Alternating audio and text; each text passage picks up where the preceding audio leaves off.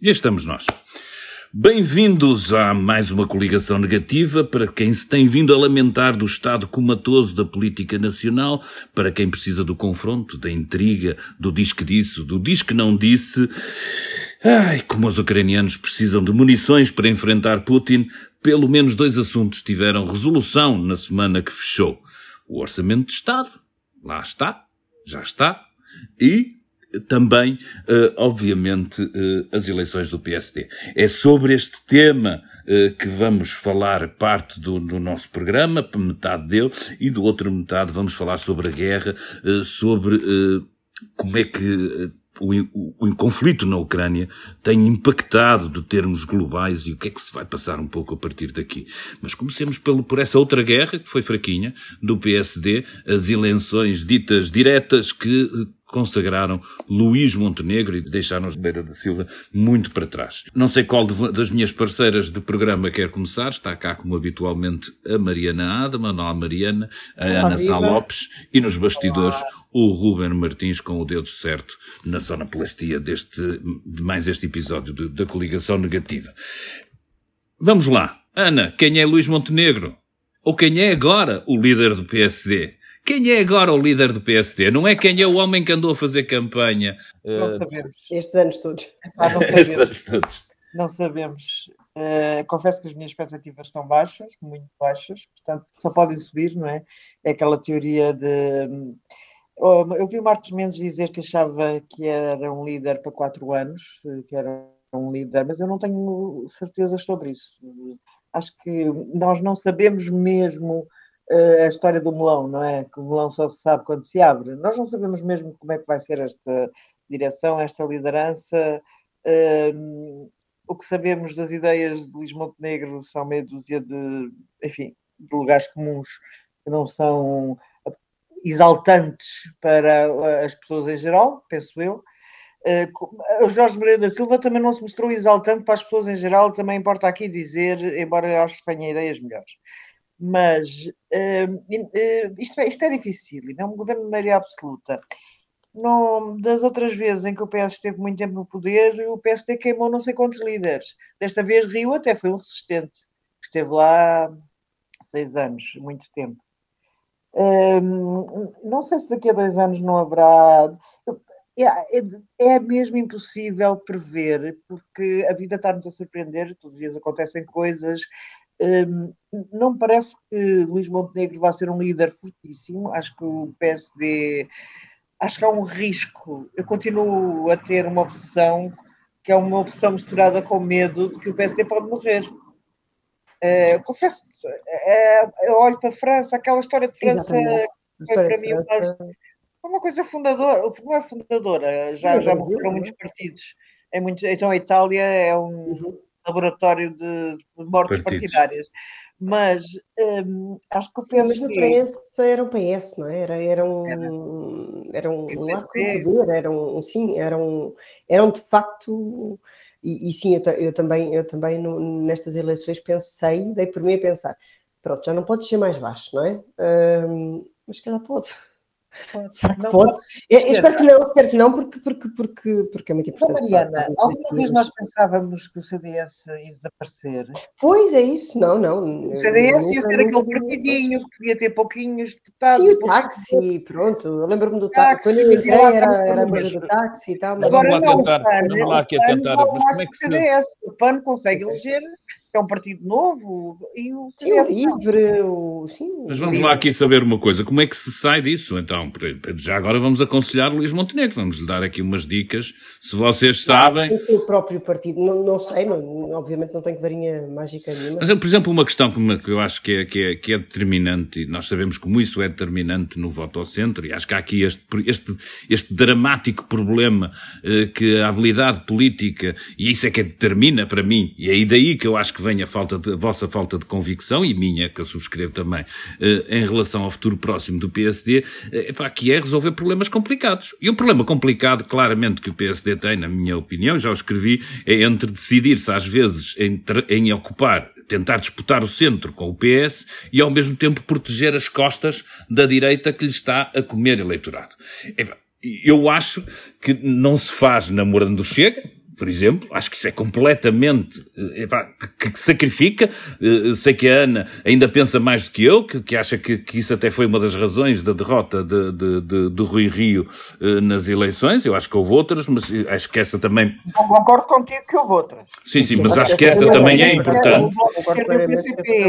É, é importante em relação, claro Claro, é importante em relação à indefinição do próprio PSD e nós sentimos que isso não está de maneira resolvida. Vamos pegar num caso concreto que eu acho que tem, que tem muita graça e que, sobre o qual eu gostava, nos próximos tempos, por exemplo, ouvir Luís Montenegro. É, Luís Montenegro, o que é que você acha da função pública? É do, vem do tempo do Passos Coelho e acha que é para cortar e eliminar?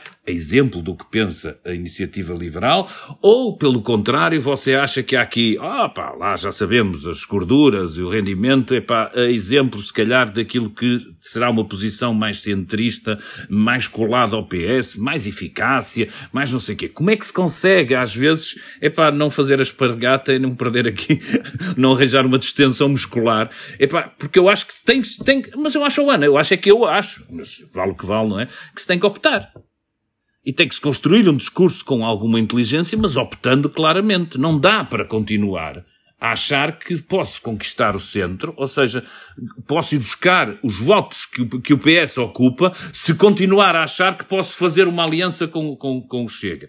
Por Bom, outro lado. É assim, é esse o discurso, para já. Para já é, pode ser que mude, esperemos que sim, mas para já, toda esta pré-campanha, que vai longa, tem sido assim um bocadinho ali no Pingos da Chuva para agradar a gregos e a troianos. E para, Sim, é por isso que eu acho que as respostas têm sido sobre todas as chuva não, não funcionam, com o Rui Rio não, não funcionaram, ora era de centro, ora era de extrema-direita.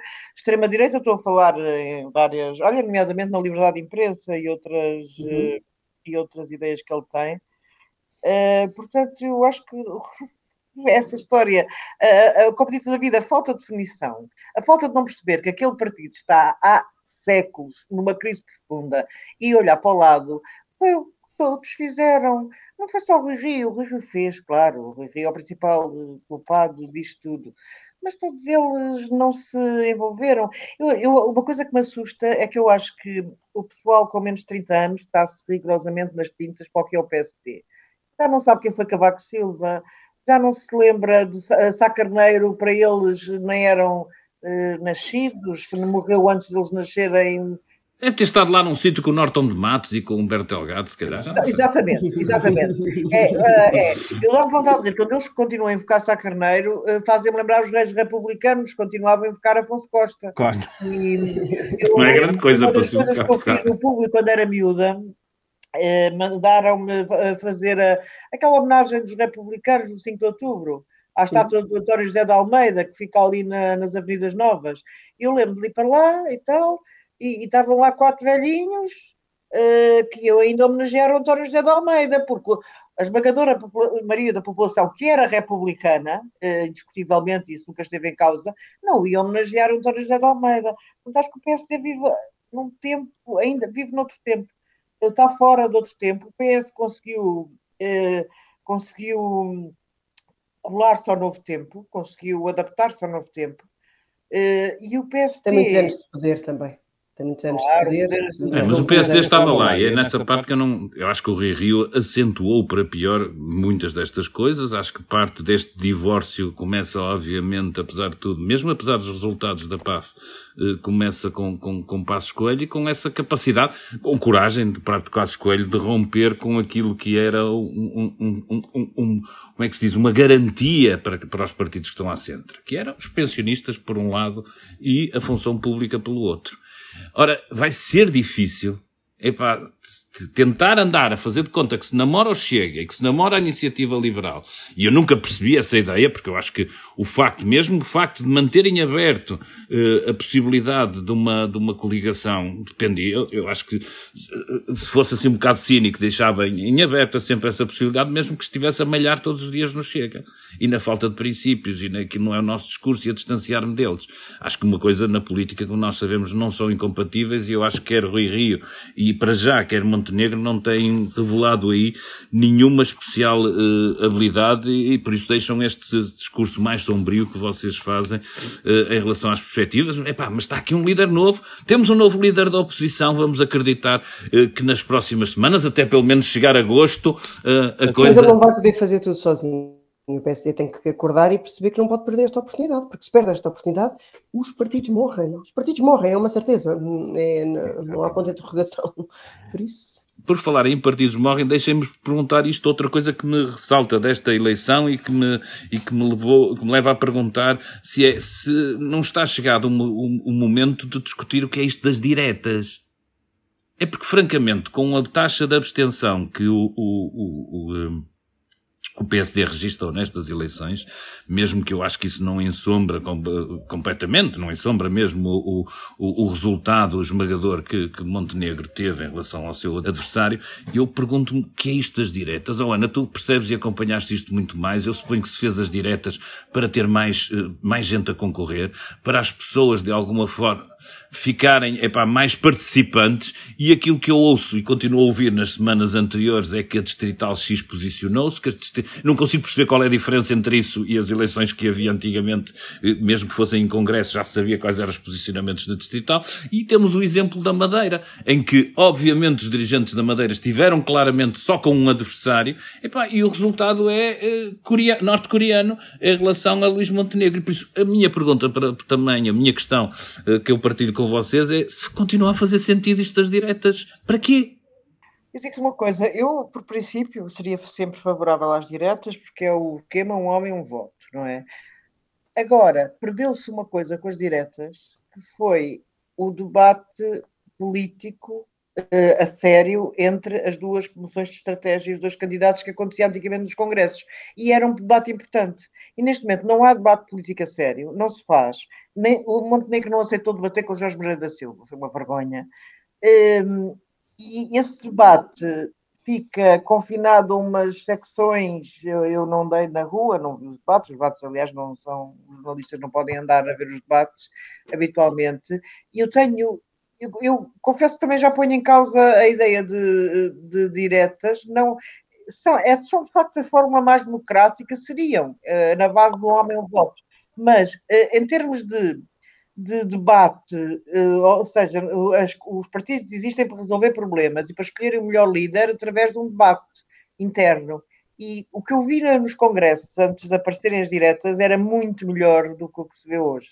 Não sim, há... sim, eram outras coisas, mesmo, mesmo quando não, noites de facas há... longas, etc., não tem nada a ver. Ah, vivam as noites, sim, vivam essas é. noites, discutia-se a sério. Debate, discutia-se a sério as coisas. E Agora facto, as diretas têm essa, sim, tem as diretas têm que os aparelhos, não é? São os aparelhos é que decidem internamente dão o seu voto, pronto, fazem a sua decisão internamente, anunciam que estão do lado do A ou do B então, mas não é suposto as pessoas não é um homem e um voto, ou Mariana, não estou a perceber nada. Mas, mas, a verdade é que depois não sabemos todos que, que influencia se, se, tu estás na conselhia não, eu, eu, tal. Eu estou aqui a fazer o papel do ingênuo. A fazer a ironia. Eu estou a fazer o papel do ingênuo sabendo que qualquer colégio eleitoral que de repente cresce mais 8 mil votantes a umas semanas de eleições que alguém decidiu pagar as cotas, pá, e fazem-nos todos em movimentos coletivos, de 8 mil pessoas que decidiram, deve ser o entusiasmo que estas eleições teve. Houve 8 mil pessoas que decidiram pagar cotas. Pá, desculpem lá, não vamos deixar-nos de hipocrisias. Quando é que nós,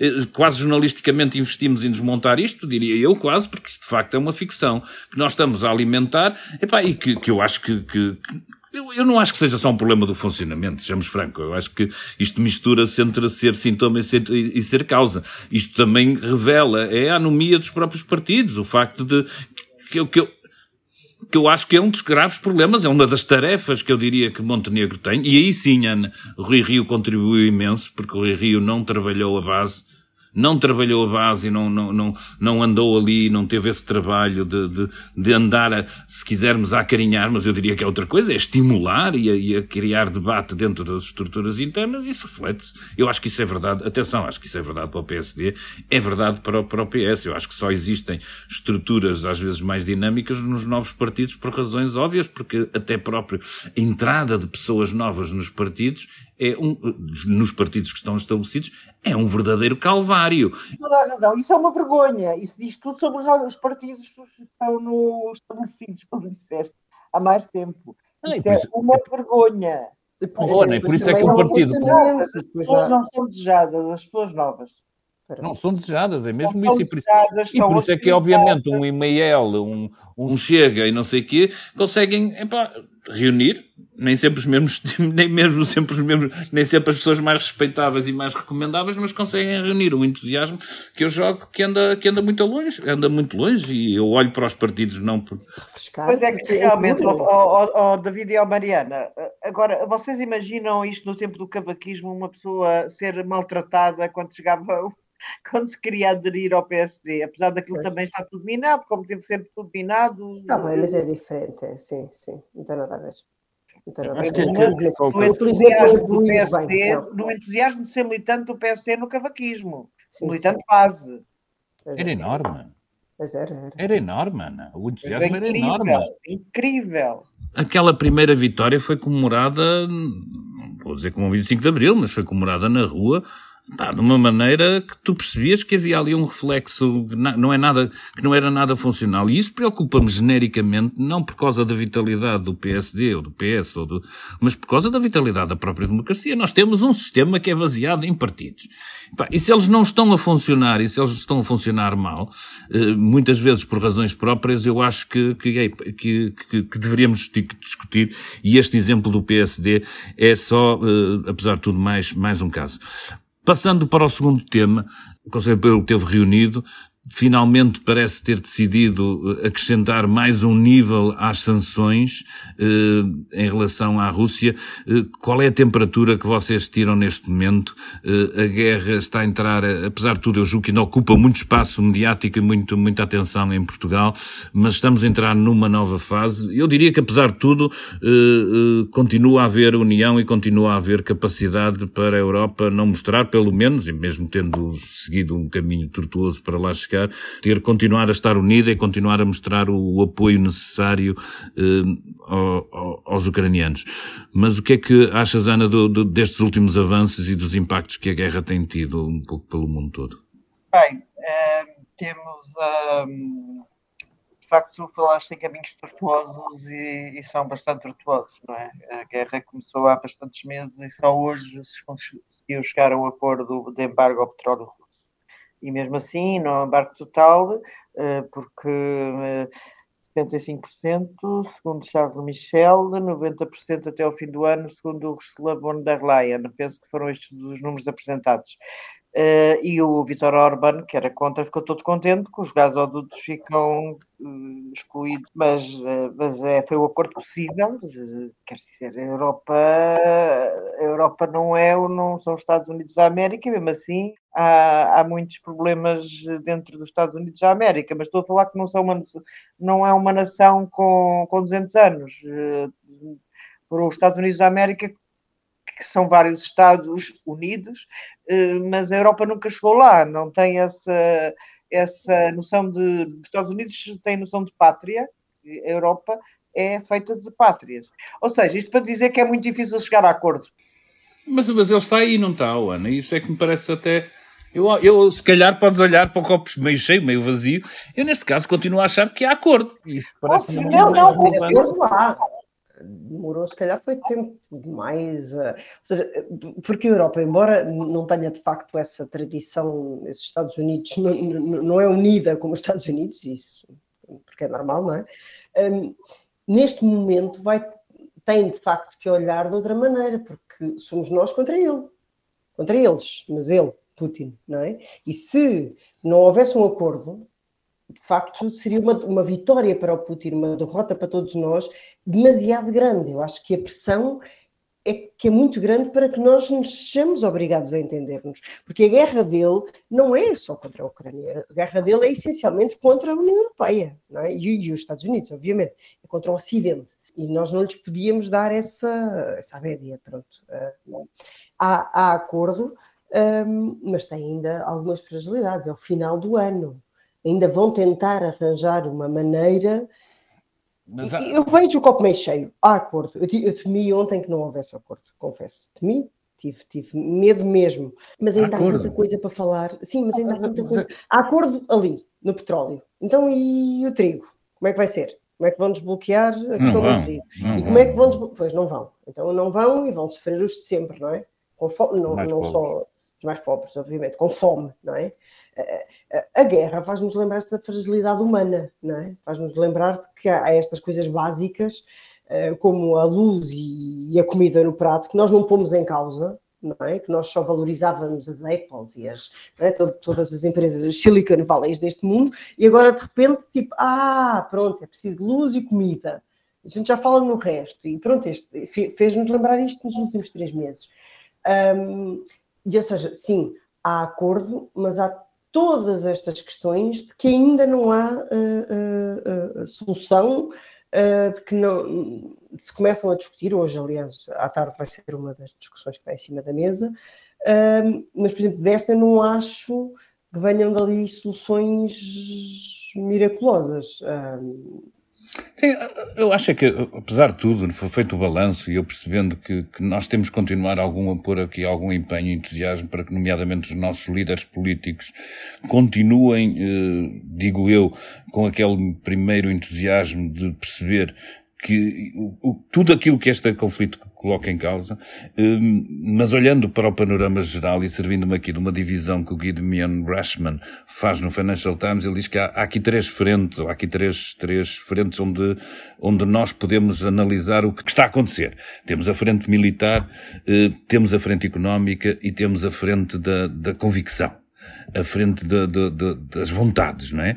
E eles diz que claramente na primeira, se durante uma na primeira os ucranianos eh, tiveram capacidade para resistir àquele que é o impulso, neste momento estamos aqui numa, numa guerra mais indefinida, onde claramente se o, se o Ocidente não colocar as fichas todas do, do, do lado dos ucranianos, os russos podem ter, ganhar daí vantagem. E isto é aquilo que nós temos visto nos últimos dias eh, no terreno.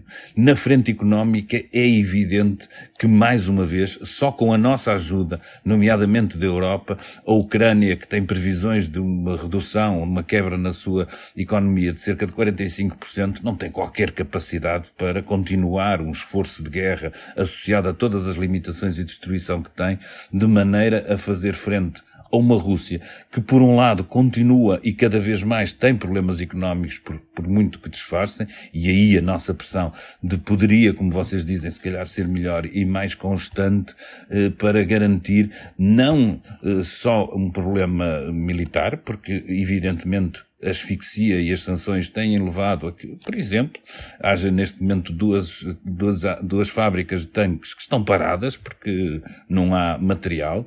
Eh, segundo relatos, os russos estão a ir buscar eh, microprocessadores a máquinas de lavar e a frigoríficos para conseguir fazer armamento porque não têm processadores e não têm capacidade para os arranjar no mercado internacional. E eu acho que a prazo, esta frente, a da economia, é aquela que, eh, que nós temos que ser mais efetivos e este acordo, mesmo demorando no tempo, eh, tem, este, tem a, capacidade de continuar a pressionar Putin. E depois há esta outra frente psicológica, e se calhar aquela em que nós jornalistas temos eh, alguma capacidade de influenciar, que é da força de vontade, que é da, a, a, a de juntarmos o nosso impulso a um país que sabe que se não fizer frente, e essa força é muito forte, se não fizer frente aos russos, eh, pode, poderá desaparecer e poderá ser, ser sujeito a uma, a, a viver sob uma ditadura. E por isso nós, que enquanto conseguirmos manter também internamente que somos democracias esta capacidade, e devo dizer que é notável, como escreve Miguel Esteves Cardoso, que a seguir à Polónia e à Ucrânia, o país que mais execra neste momento a Rússia é Portugal. Eh, mais seja... do que a Ucrânia. Estamos em Mais do que a Ucrânia. Mais Era mais do que a Ucrânia. Então, desculpa, o que é ainda mais impressionante. Pronto, eu acho que, que uma parte tem a ver com a barragem mediática que, nomeadamente, os nossos colegas na, na, nas televisões uh, têm feito, mas acho que não há muita. E, e, se calhar também com a distância, não é? Eles estão lá tão longe que, que nos ajuda aqui a termos posições muito firmes, pá, porque não, não corremos o risco. É como se tem nas redes sociais, não corremos o risco de desencontrar depois no café e por isso não pode haver problemas e, e isso passa também de, de alguma forma com a Rússia, com os combustíveis russos, de quem não, não dependemos claramente, isso permite-nos ter mais alguma liberalidade nas nossas, nas nossas posições. Mas eu acho que se houver conserto e se, se nós conseguirmos, apesar de tudo, não entrar numa de Kissinger, já agora se alguém quiser comentar, eh, entrar numa de Kissinger, acho que temos aqui alguma margem para, para, para continuar a, a manter esta pressão e para continuar a, a, em aberto o resultado deste. Kissinger tem razão conflito. numa coisa, que é, é preciso negociar é preciso voltar às vezes das negociações. Isso tá não é quem Singer que sozinho que diz. Muita gente diz isso. Oh, oh, olha, está bem, mas se fosse um bocadinho de França, um bocadinho de, de, de, da Alemanha, ele já não dizia isto. Diz que é um bocadinho da Ucrânia, não é? Se for ali um bocadinho é... da Ucrânia, opa, uh, sério, isso é, para mim é, é, o basilar de, negociações. É preciso haver claro que sim, mas, mas o que ele diz não é, é, é negociações, é cedência, não é? E cedência, obviamente, tem que haver sempre negociações em qualquer. As negociações qualquer... implicam cedências de ambas as partes, em todas elas. Não, não Olha, conheço. Um bocadinho da Alemanha. Eu não estou. Eu não estou... da Alemanha é um bocadinho de França. Vamos dar? Vamos dar ali Ibiza? Vamos dar aqui o Algarve? Já demos, não é?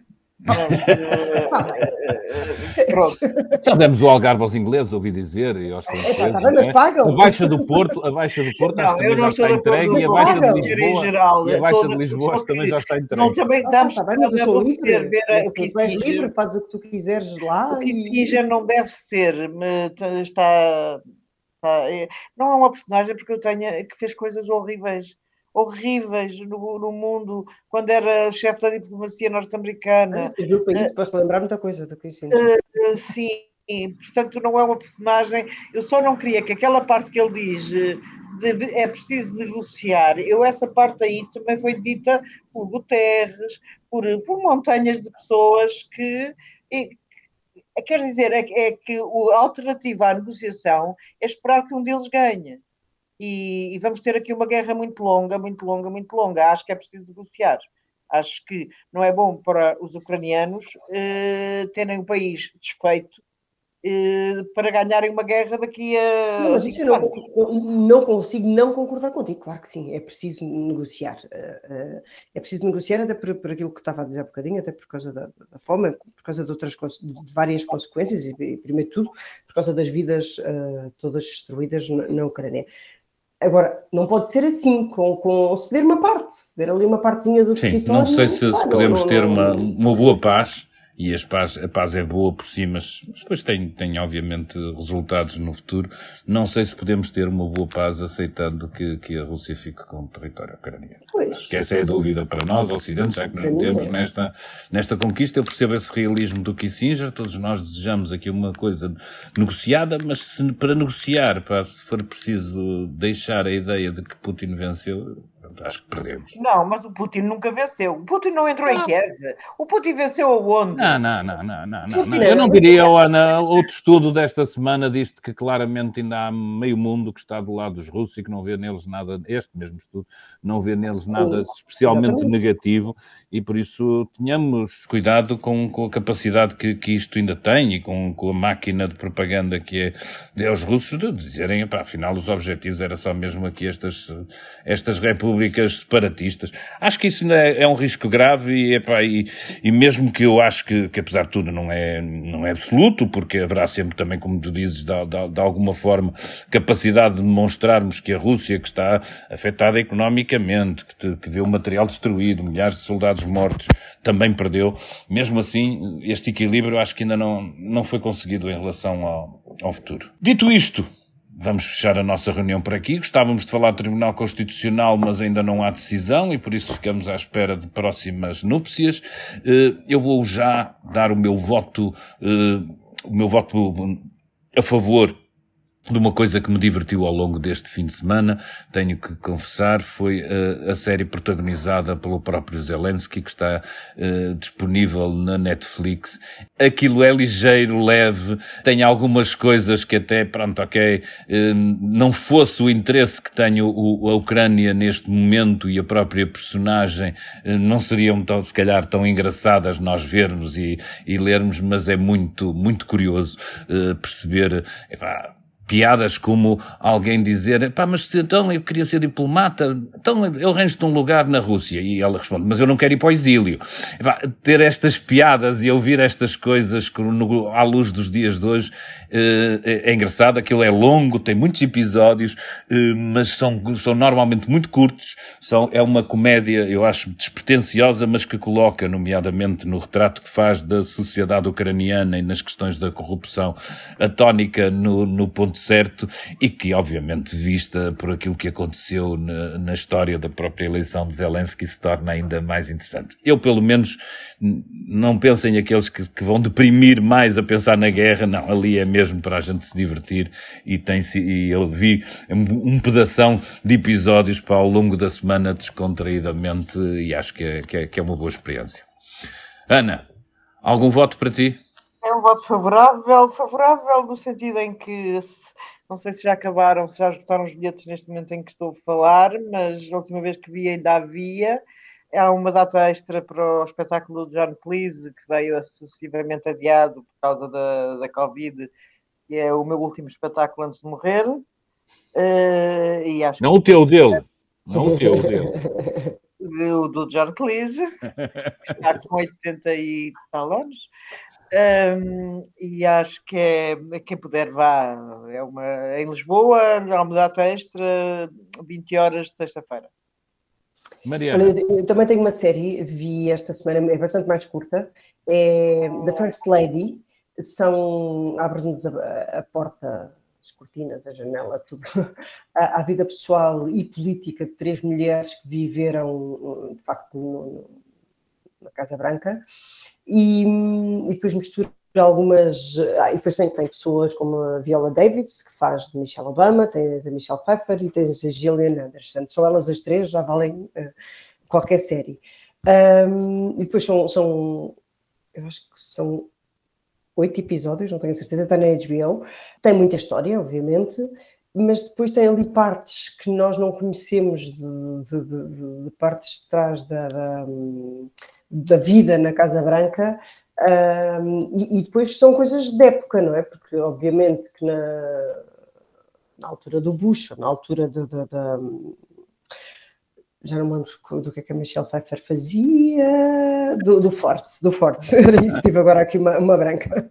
Tens uma série de personagens engraçados. É pá, muito giras. E, tem que ver, tem que ver. Não conhecia, vou espreitar essa, Mariana, obrigado.